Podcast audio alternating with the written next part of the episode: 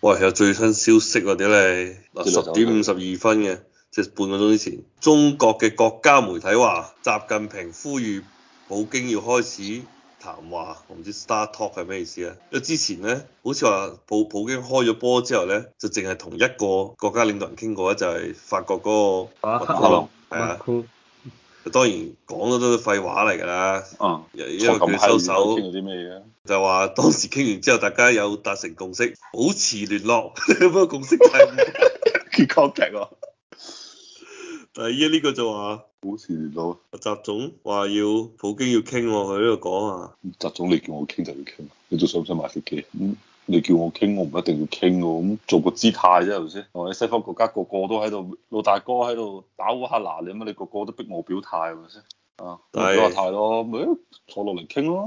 嗱呢克里姆林宮又有發表呢個聲明啊，即係當然唔係回應習總啦，回應西方制裁，就話佢又要制裁翻西方，你老味，莫斯科要制裁西方， 生死後，依家就生死後啊嘛。佢正嘅，佢制裁西方方式後就生氣候啊！佢做咗生氣候之後仲可以做咩咧？睇緊，佢冇講具體點制裁，但係總之佢話佢就要反擊你，你老味，你制裁我，我制裁你。唔俾啲俄羅斯靚女過去西歐咯，以後以後等俄下羅斯先啊靚女啦。拍啲鹹片唔俾唔俾歐洲人睇咯。歐聯剝奪咗俄羅斯舉辦呢個歐聯決賽，可能今年決賽誒咁啱輪輪到俄羅斯舉行啦。啊，跟住就話誒 F 一都宣布俄羅斯呢個大獎賽都會取消啊啦。哦，咁呢啲都係呢啲組織機構嘅立場嚟嘅啫。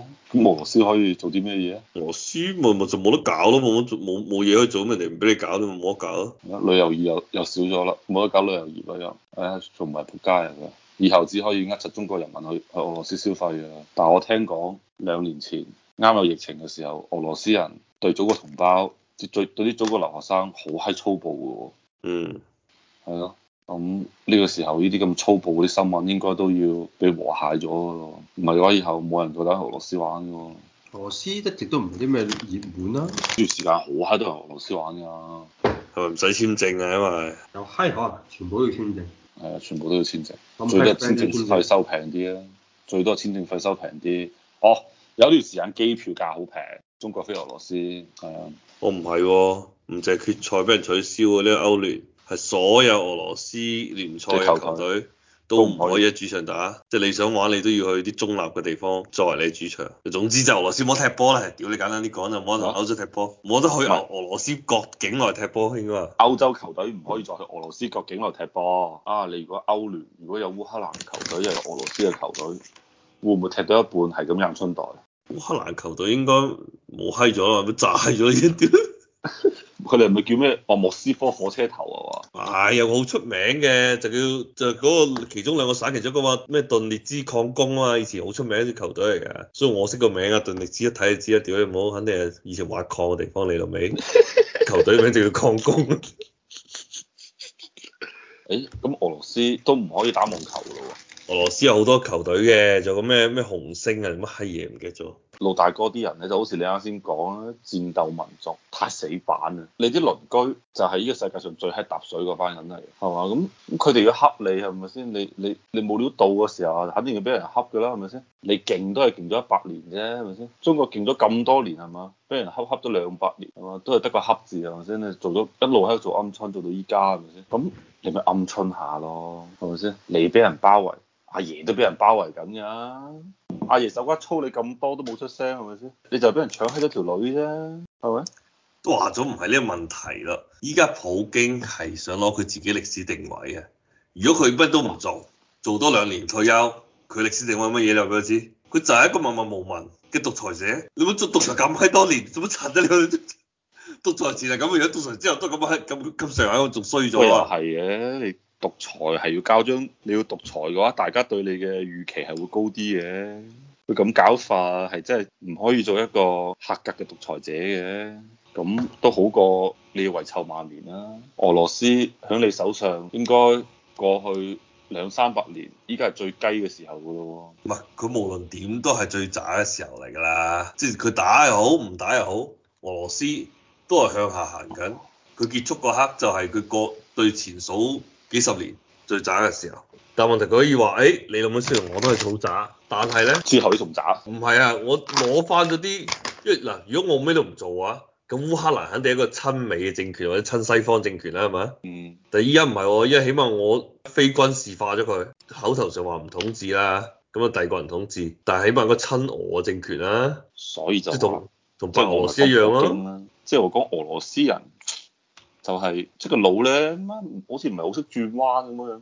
你睇下當初韓國係咪先做咗中國幾多年嘅附庸國？啊即係至少就明清兩朝啦。之前就唔知啦，真係附庸國喎、你要換國王咩？你要通知我，我去冊封你，你先得做國王喎、咁、當年韓國經濟起飛，韓國人睇唔起中國㗎，咁中國都係得個忍字嘅啫。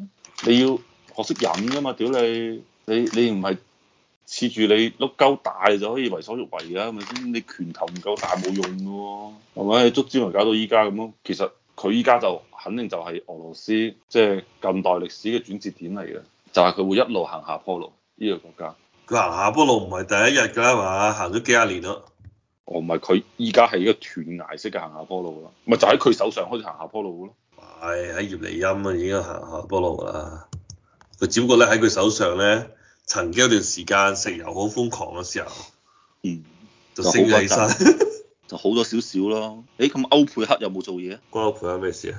嚇、俄羅斯係歐佩克成員國嚟㗎嘛？我配合講產油嘅啫，你又踢，你開始話踢佢出國，踢佢出啊國，係啊有冇踢佢出去咧？踢佢出去嘅話，咪即係等於話以後產產油多少係佢唔聽你話啦，係嘛？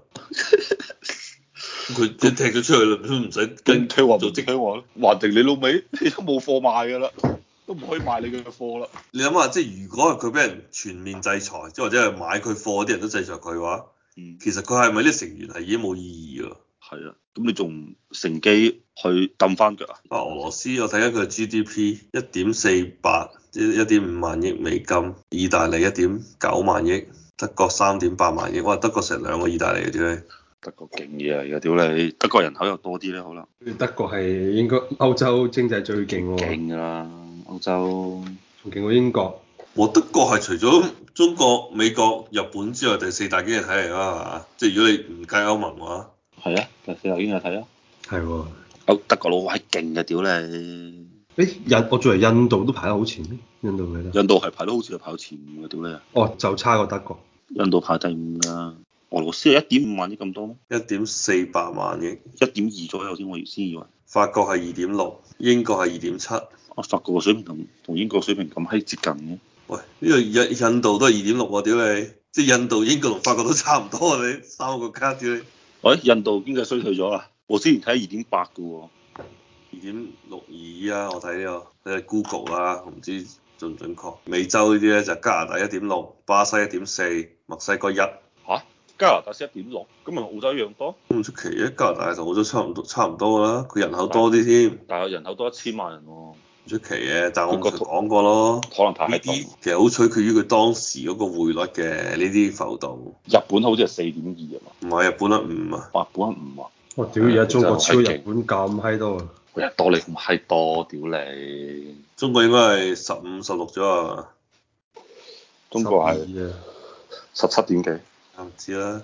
嗱，按照依家我頭先講嗰堆數，Google 搜出嚟。嗯，中國係十四點七二，美國係二十點九四，二你講係幾幾年㗎？零二零年我 Google 睇走出嚟就係二零二年，嗱，我睇下中國，我睇下十七喎，零二一啦，其實好簡單嘅，因為你十四點七嘅 tr 嘅 trillion，你有十四億人，就等於每人一萬蚊美金，係咪？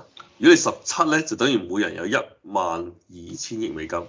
哦，sorry，唔係一一萬二。誒係一萬二千蚊美我金，呢度睇到南華一月份嘅報導，中國二零二一年嘅 GDP 係一百一十四點三七 trillion 元，嗯就差唔多係十八個 trillion 美金，美金十八個 trillion，咁佢係比二零二零年呢係多咗十三個 trillion 元，即係接近多咗兩個 trillion 嘅美金咯，一年多咗廣東省咯。咁我睇翻美國先啦，頭先話美國二十點九四啊嘛，二零二零年。嗯，佢即係如果我手上二年零二一年係二十二點九九，二十二左右啦，啦，二十三啊，二十二點九九啊佢，係啊，二十三咯。即係多咗兩個 trillion。不過但係講呢啲又冇冇乜價值嘅啫，睇啲，因為喺因度為做 GDP 唔係印多人錢，GDP 係使錢啊，即係譬如我一要攞一萬億出嚟搞高鐵，嗯，咁你就創造咗一萬億 GDP，因為你使咗一萬億啊嘛，我唔止唔止信咗一萬億添。咁你之前個個都政府都係使都係攞嚟使錢，咁肯定就係創造好多 GDP 出嚟嘅。屌，你如果咁搞嘅話，使呢使呢錢要還噶嘛，我最擔心還錢嗰下嘅。哦，你如果你一路喺度發展緊，就還肯定要考慮，但係唔好怕借錢咯。就好似牛市嘅時候，就好似你之前講咁樣，梗係要搏啦，係咪先？咁你到臨老啦，你梗係要保守啦。誒、呢、個都係你之前同我講話呢邊嘅，係啊好多年前同我講呢邊嘅 superannuation，佢啲 super 咪就係咁咯。後生嗰時候梗係激啲啦，屌你係咪先？年落臨老啦，就梗係要穩陣啲啦，就好似好似我老婆咁，你乜咁後生都咁保險。你話啲啲 plan 啊，要揀嗰啲激啲嘅投梗係啊要資，激啲啦，屌你後生，老你就梗係唔好咁激啦，係咪先？你乜好似之前嗰個後生叫輸得起，老輸唔起係啊嘛。啊，嗰個咪叫 China Hostel 啊，中國騙局，嗯，咪講到啲阿伯你媽 咁喺激州去買買中國啲垃圾股，咪輸到你乜退休金都冇閪咗，係咪先？嗯，臨老要做 homeless，但係你如果你係上升緊嘅話，尤其好似美國呢啲咁嘅國家，佢唔需要擔心，屌印銀紙都係啦，全世界都用美金嘅。所以其實講到最後咧，我都係好閪擔心阿爺，屌你老母！美國佬依家隻手好似真係騰空咗出嚟啊！屌你！澳洲 GDP 幾多咧？二零二一年 GDP 一點三七個 trillion，咁啊加拿大都仲係多澳洲好多嘅一點六幾啊嘛。多你一千萬人喎、一點六七加拿大係啊，多咗三千億啊！如果咁睇嘅話，加拿大嘅人均 GDP 冇澳洲高嘅喎、加拿大一直都唔高喎，加拿大高最緊要工資高唔高先，你唔好理 GDP 高唔高，屌你！加拿大。香港税好閪高，我有個加拿大朋友啊，佢話反正你靠人工，你冇可能買得起樓咯。但係你喺悉尼，你靠人工靠打工仲係買得起樓嘅喎、加即埋係你啲樓係太係恐怖啦！